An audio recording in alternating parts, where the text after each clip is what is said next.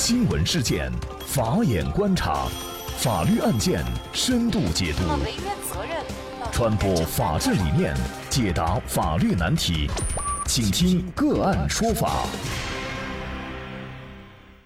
大家好，感谢收听个案说法，我是方红。更多的案件解读，欢迎您关注个案说法微信公众号。那今天呢，我们跟大家一起来聊一下花钱买分处理违章记录被罚款并且拘留。那么，随着城市的电子眼摄像头不断的增加，交通违章行为啊也几乎是无处遁形。那么，很多人都会觉得这个分儿啊不够扣。当自己的分儿不够扣的情况下，有些人啊可能会找亲戚朋友帮忙扣分。但是呢，山西济南的赵师傅却因为购买驾驶证记分被行政拘留了。他也成为山东省首位因为购买驾驶证记分被行政拘留的违法人。那么，据齐鲁晚报报道。赵某生啊是济南章丘区人，他的家里面呢有一辆小型的面包车，常年由他本人驾驶使用。那么赵某生呢虽然有着比较长的驾龄，但是守法意识啊却有一些淡薄，车辆违法呢也比较多。就在今年一月份的时候呢，赵某生发现呢自己的车辆啊有许多记分要处理，最要命的是违法当中有两个是一次记满十二分的。那么一月五号呢，赵某生就到章丘区的车辆管理所业务大厅处理违法。在这个过程当中啊，就有一名热情的女士出现在他面前。那么在得知赵师傅有两次满分违法以后呢，就主动提出帮忙。在双方协议以后呢，这个女士呢就提出来要花八千块钱的价格帮赵某生找人顶包处理两次满分的学分。当然了，两次违法的交通罚款呢，仍然是需要赵某生本人负担的。那么八千块钱买分钱，外加一千块钱的交通罚款，近万元的支出不是一笔小项目。但是呢，这个时候的赵师傅已经顾不上这些了，为了尽快的处理罚款，他就跟这名女士，也就是翟某达成了协议。当九千块钱现金转给翟某以后。那么翟某呢就告诉赵师傅已经联系好了卖分人，很快呢两个卖分人啊就根据赵师傅提供的这个行驶证的信息到交警部门处理完了违法。可是呢这个事情还没有结束，更大的麻烦还在等着赵师傅。这两名卖分人啊为赵某生处理违法的当天。济南交警的大数据平台“智慧大脑”通过对违法处理数据的分析，发现这两笔业务存在问题，有可能就是有人冒名顶替处理，替赵某生处理违法的两个人，一个是九零后的小姑娘，一个是八零后的男子，这个跟违法照片当中的赵某生存在很大的差异。那三月五号呢？民警首次对赵某生进行传唤调查。这个时候啊，赵某生还心存侥幸，百般抵赖，拒不承认买分的事实。那民警继续调查，最后呢是发现赵某生呢确实是付给了翟某八千块钱买分钱。但是到了卖分人手里呢，一男一女分别就只得了两千块钱左右。那么因为帮助卖分人提供虚假的证词证言，赵某生呢被依法行政拘留了五天，罚款二百块钱的处罚。与此同时呢，还对赵某生两次已经处理的交通违法记录，交警部门也将重新做出处理。那么买卖分的情况在现实生活当中啊，可能并不少见哈。但是因为买分被拘留，也确实这样的案例比较少。买分卖分的行为到底是触犯了什么样的法律规定？在现实生活当中，请亲戚朋友用他们自己的驾照帮忙消分，是否也属于违法？又要承担什么样的法律责任？那么就这相关一系列的法律问题，今天呢，我们就邀请云南东路律师事务所蒲蜀律师和我们一起来聊一下。蒲律师你好，你好。感谢蒲律师。应该说，这个买卖分的情况哈，确实在生活当中不少见啊。因为现在电子眼特别多，随时都有可能面临被扣分啊。那么买分的行为，它具体是触犯了什么样的法律规定呢？根据《机动车驾驶证申领和使用规定》的第六十五条的规定，如果机动车驾驶人在一个记分周期内累计积分达到十二分的呢？公安机关交通管理部门就要扣留他的行驶证，还有机动车驾驶证。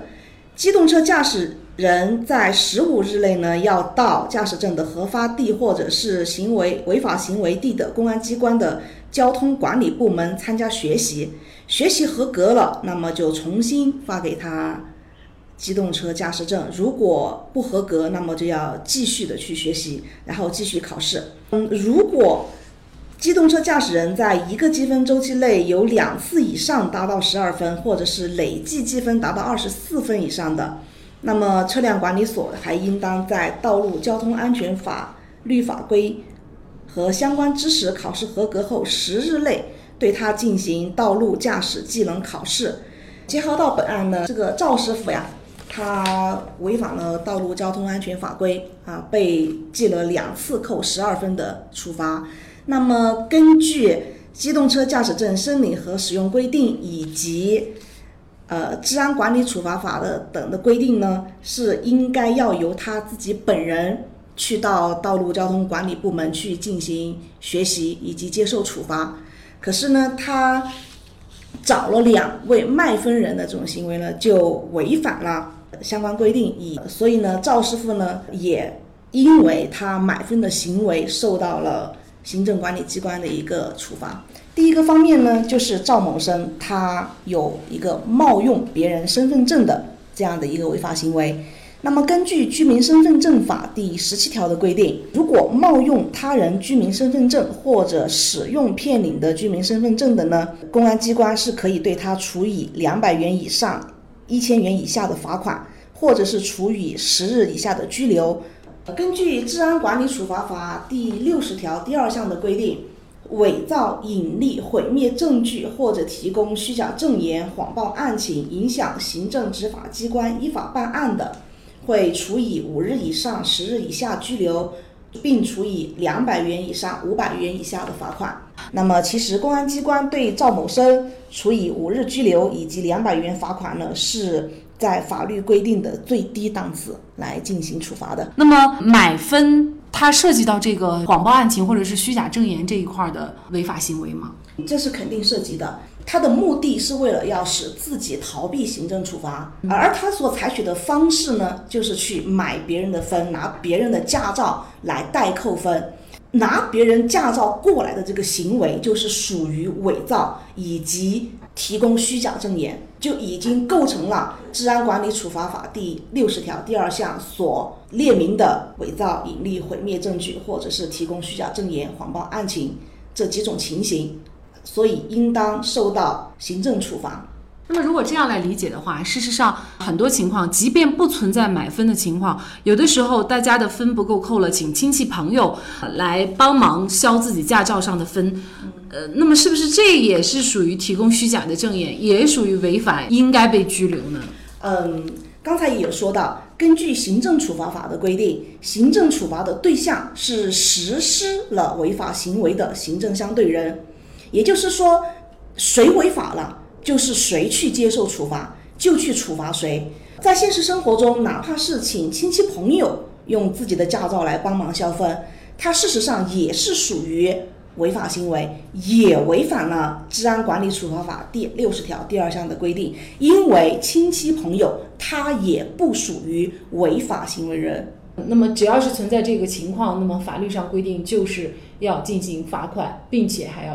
拘留。拘留，对。那么我们再来看一下这个赵某生哈，最终呢，因为帮助卖分人提供虚假的证词证言，那么被依法予以行政拘留，罚款二百元。在这个过程当中，我们可能还要注意一个细节哈，就是说赵某生是因为帮助卖分人提供虚假证词证言，而并不是说他直接的。买分的时候，像办理违章的过程当中提供这个虚假的证词证言，哈，这个应该是两回事儿。那么这是不是说明在实践当中，如果出现找人消分的情况，其实也是存在区别对待的情况呢？事实上，在本案当中，哈，赵某生他不管是自己去买分，还是他帮助卖分人提供虚假证词证言，他这个行为呢，其实也是涉及到了两个方面。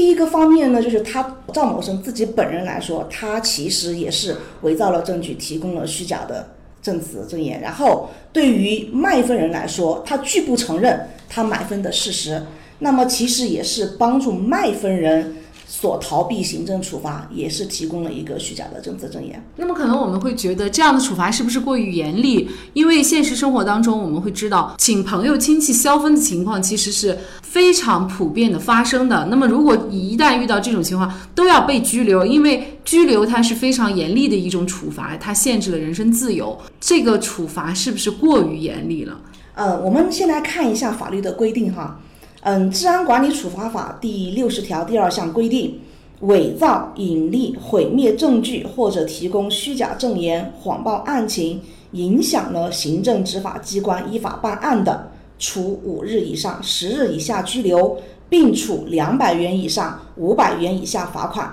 而本案当中呢，赵某生被公安行政部门给予了五日拘留以及两百元的罚款。事实上是法律所规定的最轻的最低的处罚了。关于亲戚朋友出于帮忙的这种心态，然后帮别人去消分，那么事实上呢，首先从他们的违法行为来看，也是已经触犯了法律的规定。呃，智慧大脑的这样的一个大数据平台呢，也是越来越发达。以后呢，我们类似的。一些消分行为哈，不管是说买卖分的行为，还是亲戚朋友之间相互帮忙的这种行为呢，也会越来越在大数据平台上得以显现。所以呢，呃，还是提醒广大的司机朋友们，道路行驶还是要依照安全法规，嗯，不要任性的，嗯啊，然后呢，想着说是反正我也可以找到人帮忙，啊，我也可以去买。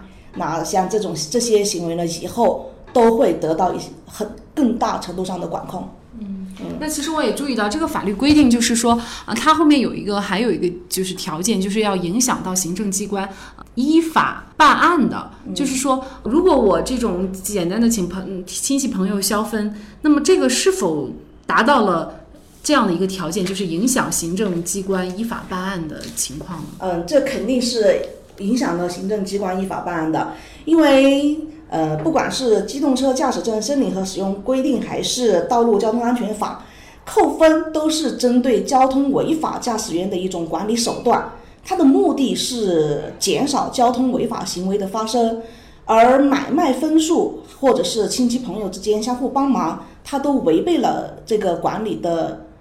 本意，属于钻空子，无形当中呢是助长了违章人的一种侥幸心理。干扰了正常的交通管理秩序，也为交通肇事埋下了隐患。嗯嗯，好。那么通过这样的一个案件啊，嗯，我觉得，嗯，可能我们大家还是心里有一些疑惑哈，因为确实可能这种买分买分或者消分的情况比较多，但是我们听到的被拘留的情况。却很少，那么也就是说，严格按照法律规定，这些都应该是一种违法行为，甚至是要被拘留的。但是现实生活当中，这种情况又很少，这是意味着法律执行的不到位呢，还是说各个行政机关、执法机关对于法律理解可能会存在一些不一样的地方呢？我们任何的行政管理行为，哈，它都有一个逐渐的更加完善的这样子的一个过程。包括像现在我们在 APP 以及在自助机上的消分了嘛，嗯，都已经有规定了，一张驾驶必须要经过绑定，呃，那么这也是行政机关它加强管理的一种手段。包括我们加大力度去推动推进大数据平台的使用，也是加大我们公安行政机关的一个管控的力度。呃，我们相信呢，随着这些现代化的高科技的一些手段的应用了嘛。呃，像帮忙代扣分、买分卖分的行为，肯定是会越来越少。我们也希望通过这样的一个案例提醒大家啊，就是一定要遵守交通规则。如果是出现分儿不够扣的情况呢，也尽量的不要去找别人来代扣分，因为这样的一些行为呢，都是法律所不允许的。那么一旦是查处呢，事实上要付出更惨痛的代价。好，在这里呢，也再一次感谢云南东路律师事务所朴树律师。那也欢迎大家通过关注“个案说法”的微信公众号，具体的了解我们本期案件的图文资料以及往期的精彩案例点评。另外，您在生活工作当中遇到一些法律问题，都欢迎您通过添加幺五九七四八二七四六七幺五九七四八二七四六七这部电话号码的微信号向我们进行咨询和交流。给大家提供法律问题解答的都是我们节目邀请到的嘉宾了，他们都非常的资深、专业和负责任。感谢您的收听，我们下期节目再见。